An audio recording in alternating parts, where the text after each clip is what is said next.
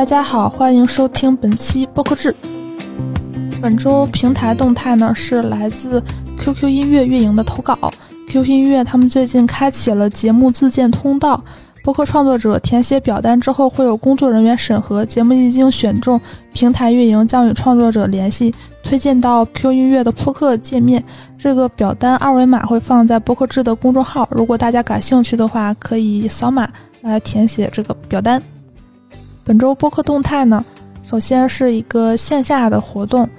刚刚落幕的 CPA 中文播客奖城市站北京站，我们录制了播客制的第一百期节目，就是它有上午和晚上，一共是两场活动，上午是营销场，晚上是创作者专场。我们是在晚上录制了一百期，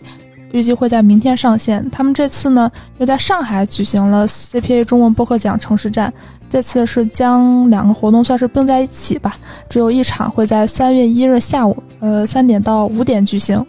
活动议程会包括 CPA 中文播客奖及超频奖介绍、小宇宙平台生态分享、播客创作者商业化案例分享等等。报名参加本次活动或者是 CPA City Tour 更多的城市活动，可以添加 CPA 小助理 CPA WARD CPA World 来报名参与。下一条动态是一个很有意思的播客活动，我们之前也报道过，叫脚 Pod Jam，不知道大家有没有印象？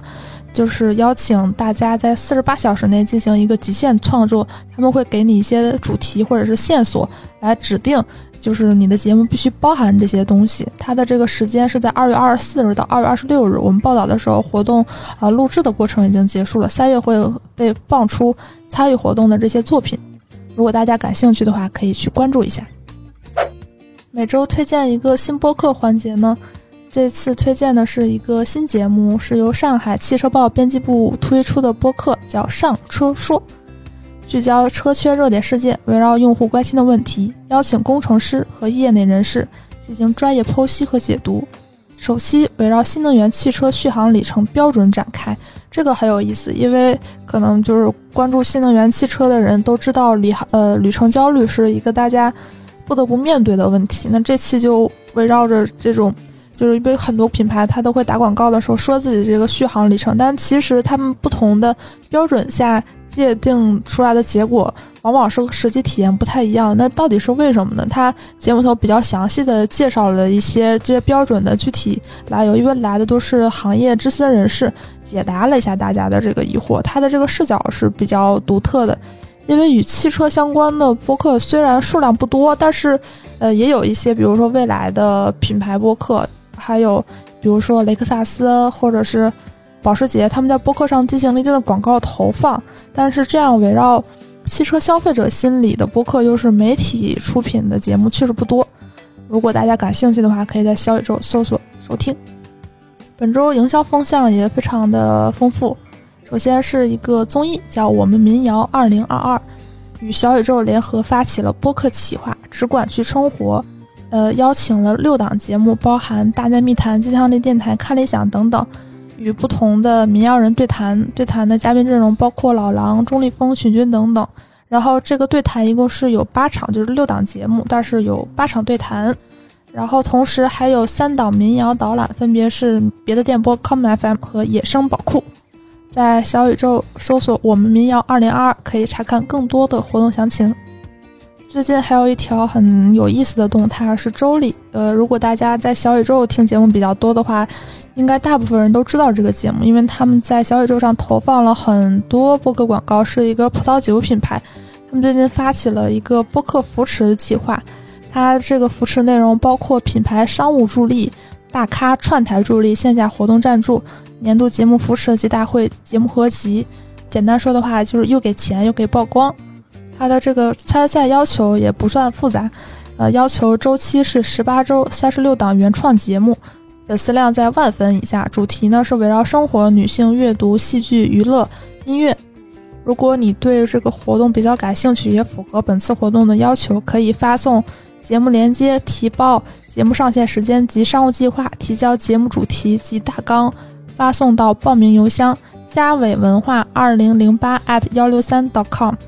以往都是平台发起一些播客的扶持计划，这次是一个品牌，我感觉可能对很多新人创作者来说是一个很大的助力吧，推荐大家关注一下。本周海外动态呢，也是一个呼应之前报道的，